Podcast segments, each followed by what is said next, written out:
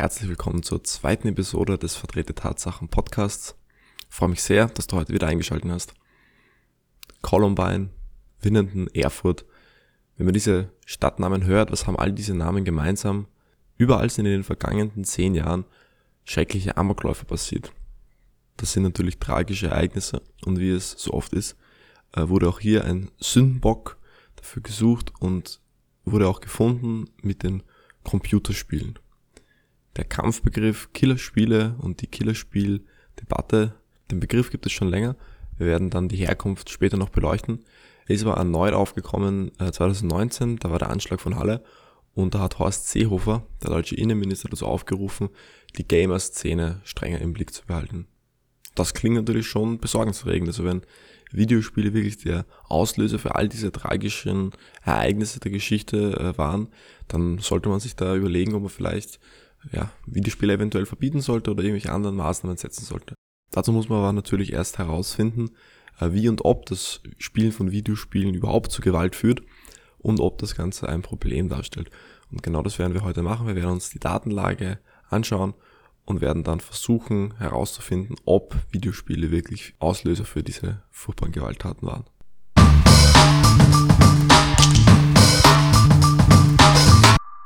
Das Ziel, das wir heute verfolgen, ist, die, uns die Datenlage anzuschauen, wie und ob das Spielen von Videospielen zu Gewalt führt und festzustellen, ob das denn ein Problem ist.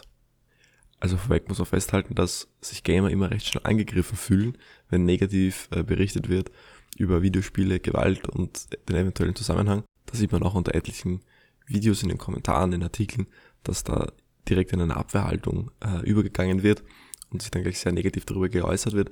Deswegen möchte ich heute versuchen, das wirklich so sachlich wie möglich äh, zu beleuchten, ohne da jetzt irgendwie voreingenommen ähm, irgendeine Meinung ja, vorzugeben oder mit einfließen zu lassen. Und ich glaube, es ist mal zuerst wichtig, dass man sich anschaut, woher dieser Begriff Killerspiel, der ja da so oft verwendet wird in den Debatten überhaupt kommt. Und soweit ich das ausfindig machen habe können, wurde der zuerst für reale Spiele, also wie so Paintball und Laserdrome verwendet und erst zu Beginn der 1980er Jahre in der Debatte um Videospielautomaten äh, eingesetzt. Da wurden diese Automaten als Killerspielautomaten bezeichnet. Heute spielen äh, Jugendliche nicht in Arcade-Hallen, sondern vorwiegend Computerspiele, äh, Shooter etc. Und es gibt zwar keine einheitliche Definition, die festlegt, was jetzt ein Killerspiel ist und was nicht. Ich habe mal eine Definition des wissenschaftlichen Dienstes des Deutschen Bundestages herausgesucht Killerspiele sind solche Computerspiele, in denen das realitätsnah simulierte Töten von Menschen in der fiktiven Spielwelt wesentlicher Bestandteil der Spielhandlung ist und der Erfolg des Spielers im Wesentlichen davon abhängt.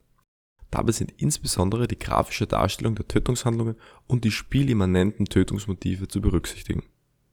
Also kurz zusammengefasst, Killerspiele sind solche Spiele, in denen es ums Töten geht, man fürs Töten belohnt wird und auch das Töten ja, grafisch dargestellt wird.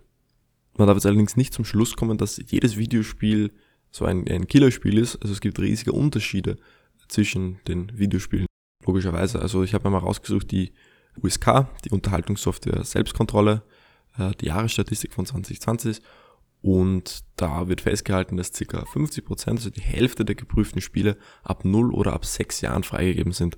Und damit wurde gar keine Gewalt enthalten. Und kaum einer würde auf die Idee kommen, jetzt irgendwie Dance Dance Revolution für School-Shootings verantwortlich zu machen und es zu verbieten. Also das ist dann doch eh absurd. Da muss man auch festhalten, dass die gesetzliche Kontrolle relativ streng ist. Also man kann jetzt nicht einfach so als zehnjähriges Kind sich ein, ein Shooter-Spiel ab 18 kaufen. In Deutschland gibt's dort eben die USK, die Unterhaltungssoftware Selbstkontrolle, die eben in ab 0 Jahren, ab 6 Jahren, 12 Jahren, 16 Jahren und 18 Jahren äh, freigegeben unterscheidet und die auch gesetzlich bindend ist. In Europa gibt es die PEGI, die in 3, 7, 12, 16, 18 so sehr ähnlich unterscheidet und die auch in etlichen Ländern gesetzlich bindend ist. Das heißt, Kinder sollten also gar keinen Zugriff auf solche gewalthaltigen Videospiele haben.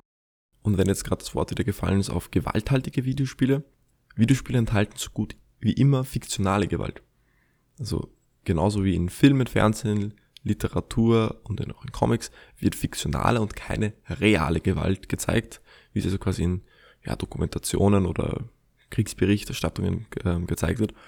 Und jetzt würde auch niemand auf die Idee kommen, gewalthaltige Bücher oder irgendwelche äh, Fernsehsendungen zu verbieten oder zu verantwortlich zu machen für, für Amokläufe ist auch klar, weil man mit Videospielen anders interagiert als zum Beispiel mit Filmen und man die Gewalt eben selbst ausübt, aber eben nur fiktionale Gewalt und keine reale Gewalt. Dann wollen wir uns noch ein paar Argumente gegen den Zusammenhang äh, Videospiele Gewalt anschauen, die immer wieder angeführt werden, aber äh, relativ schnell entkräftigt sind. Zum einen nehmen sich manche Leute selbst als Fallbeispiel, also nach dem Motto, ich spiele und ich bin aber nicht gewalttätig, ich habe noch keinen Amoklauf begangen und das ist ja, da braucht man nicht viele zu sagen, da kann man natürlich auf keinen kausalen Zusammenhang schließen oder schon gar nicht verallgemeinern, dass es für alle Menschen gilt. Dann das nächste ist, dass bei vielen Amokläufern ja Videospiele gefunden äh, wurden. Und ja, wenn Amokläufer Videospiele spielen, macht es doch Sinn, dass diese Videospiele auch der Auslöser für den Amoklauf waren. Aber auch hier, wahrscheinlich haben die meisten Amokläufer schon mal ein Buch gelesen oder eine Cola getrunken oder sind in die Schule gegangen. Das heißt, da ist auch keine Kausalität ableitbar. Und selbst wenn eine Kausalität ableitbar wäre, ist nicht klar, in welche Richtung diese Kausalität verläuft. Also ob Kinder mit einer oder Jugendliche mit einer Neigung zur Gewalt eher Videospiele spielen oder ob es die Videospiele selbst sind, die zu Kindern mit einer Neigung zur Gewalt führen. Das nächste Argument, das vielleicht der eine oder andere schon gehört hat, wenn er beim Zocken mal wieder ausgerastet ist, dass Videospiele ja aggressiv machen, weil man ja in dem Moment wirklich aggressiv ist. Und das stimmt, also Videospiele machen mit Sicherheit kurzfristig aggressiv, aber auch Fußballspielen oder wenn man sich den C an dem Türstock anschlägt, macht das sicher aggressiv. Das Problem ist jetzt nicht, dass man hier diskutieren muss, ob man kurzfristig aggressiver wird, weil auch Türstöcke äh, wird man nicht verbieten wollen, sondern ob diese Aggression auch mit der Zeit in das Verhalten der Menschen mit eingeht, also ob man langfristig aggressiver und gewalttätiger wird. Das werden wir uns dann eben noch anschauen.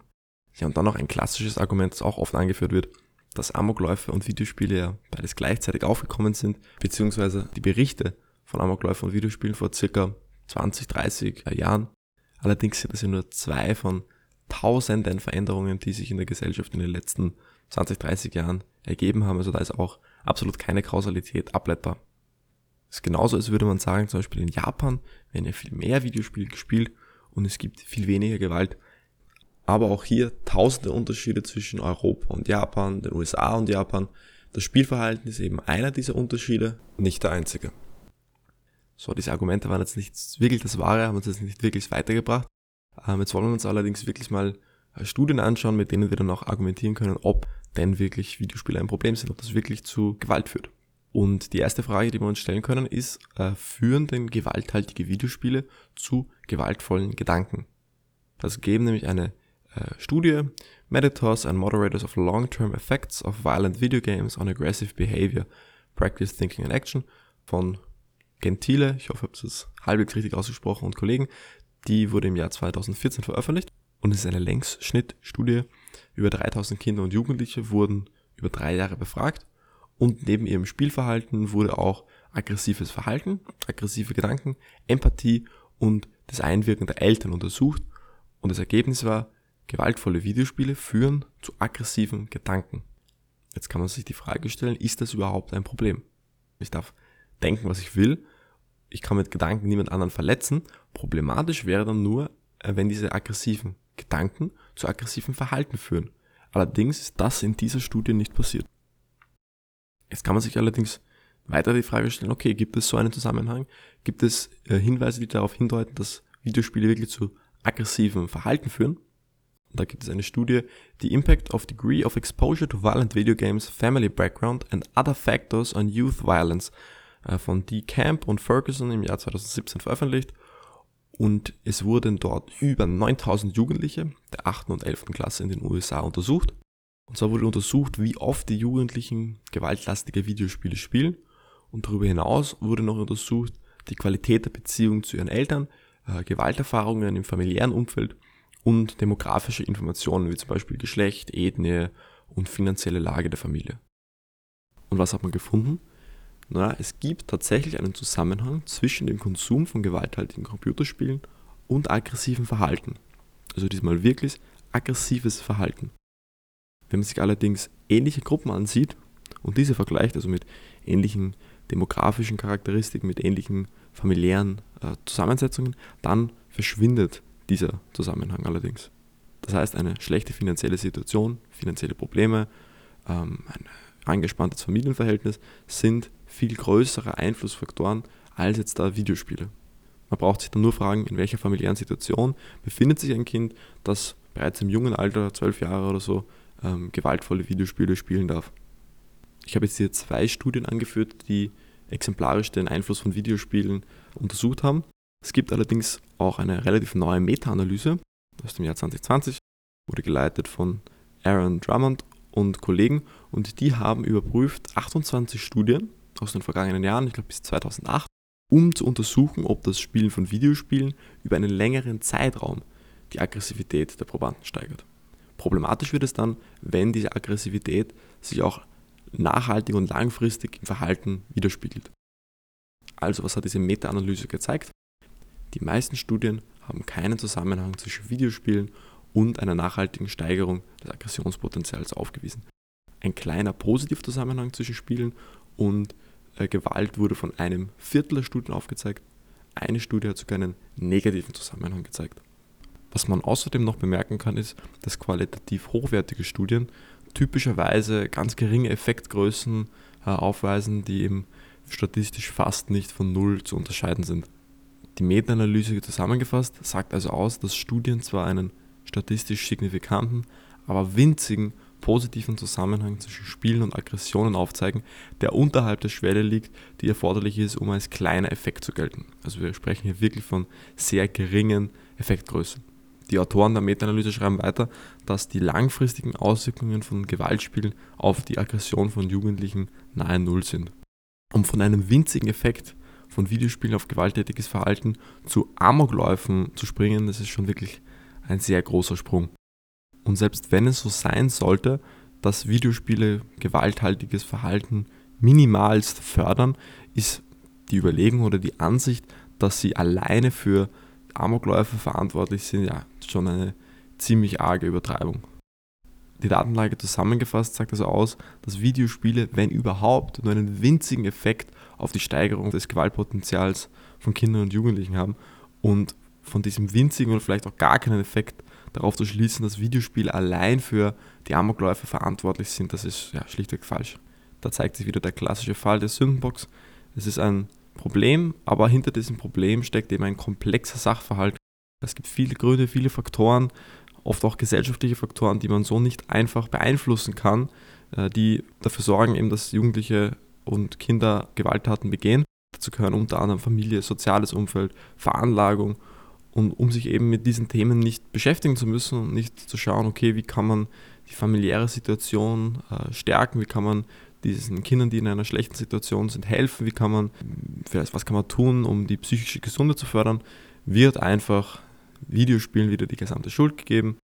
Videospiele sind böse und schon wird die Diskussion über die wirklich wichtigen Probleme weggelenkt hin zu, wie können wir Videospiele verbieten, wie schlimm sind diese Videospiele wirklich, anstatt sich mit dem wirklichen Problem dahinter auseinanderzusetzen, wie können wir Gewalttaten verhindern, wie können wir psychisch kranken Menschen helfen, wie können wir Menschen in, mit keinen Zukunftsaussichten helfen, um eben solche Gewalttaten zu verhindern.